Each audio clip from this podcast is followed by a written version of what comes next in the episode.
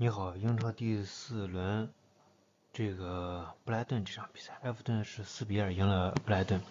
那么这场比赛，我我觉得是一个非常非常重要的节点。布莱顿的这个体系啊，会被很多人学习。呃，我相信有很多的这个解说也罢，或者说是这些呃狗屁不通的这些人，他们根本觉得布莱顿你这样玩脚下有意思吗？啊，你最后不还不是四比二输了吗？二比四输了吗？但是布莱顿这个体系，你放心，未来会有豪门去学习的啊，会有豪门去学。例如，布莱顿在禁区弧顶啊缺乏远射，在这个中场的这种直传缺乏直传，这个不是因为战术的问题，这个完全是因为球员能力的问题。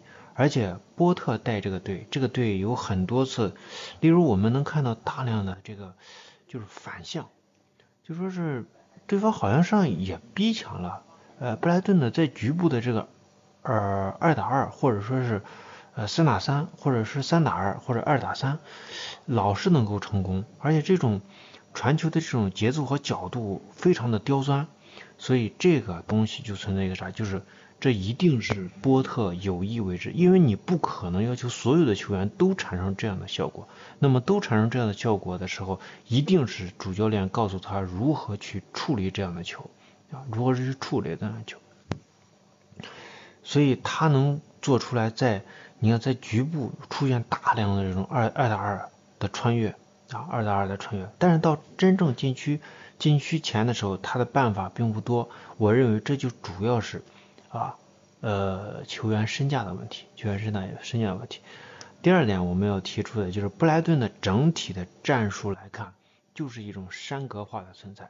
那么这种山格化的存在的话，在部分时间段会出现问题。这种出现问题最重要的一点就是这场埃埃弗顿给展现出来这种反击能力，因为整体，嗯，布莱顿的这个体系啊，就是从前往后啊，从前往后整体是一个。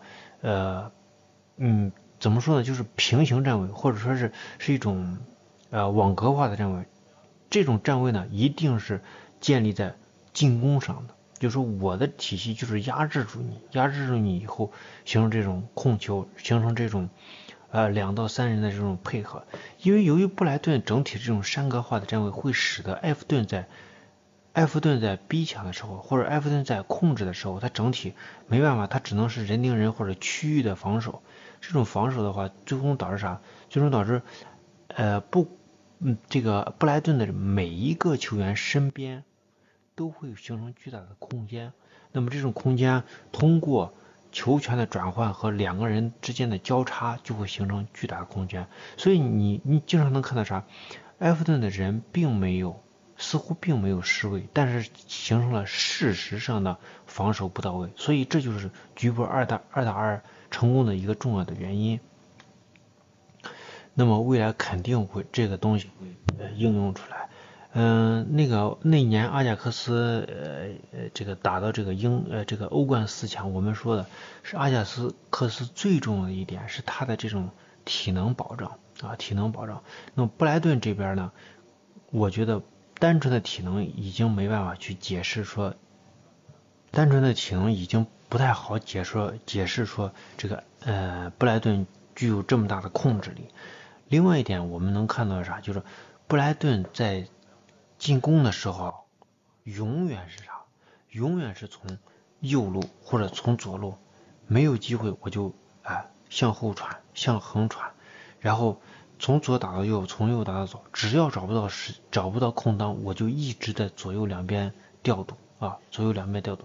他这种调度还不完全是啥，不完全是说起高球，他就是一个两到三人的配合，他就是两到三人的配合，而且整体保持一种非常平衡性的东西。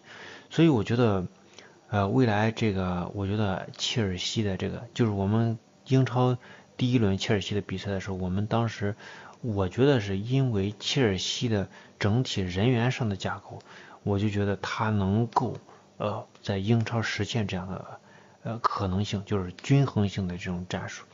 呃，我相信这个兰帕德看到布莱顿的这种是呃这种这种应用以后，一定会去考虑他，考虑切尔西是否能完成。我觉得切尔西如果能完成这样的这个转型的话，切尔西的这种攻击力会变得更好。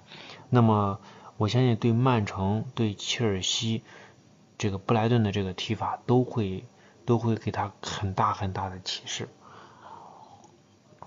我还有一点就是，呃，布莱顿这种踢法和这个谁的踢法又有一些不一样，就是这个贝尔萨的踢法。贝尔萨是在局部会形成很大的这种限制限制力，或者说是在局部有很强的这种穿透性等等，和布莱顿的这种呃思思维方式是完全不一样的一种呃存在，呃。那我们看到布莱顿的这种踢球有时候很啰嗦，只有到最后阶段才真正开始呃打这种呃远射。那么这种反映了什么呢？我认为反映的就是身价的问题啊。如果说是身价更高一些，他就不会说是在对方禁区弧顶这么多这种持续控球的状态下找不到机会啊。这个一定是这个呃身价的问题。呃，这个就是我们对于这场比赛的分析。呃整体看就是，当布莱顿控球的情况下，埃弗顿的啊这种埃弗顿的问题就特别大。嗯，那么埃弗顿，当然埃弗顿这个呃赢那个呃进的那几个球也很多是反击。下半场的时候，埃弗顿掌试图掌握一段时间的球权的时候，那段时间埃弗顿其实踢的呃我认为更好一点。让埃弗顿真正回来守，我觉得是很难守住的。布莱顿这场比赛也就是。呃，有几次失误和运气不到位啊，他一直运气不到位。我这这里面可能还是这个身价的问题。我们是冬天内容和你一起与英超教练同步思考。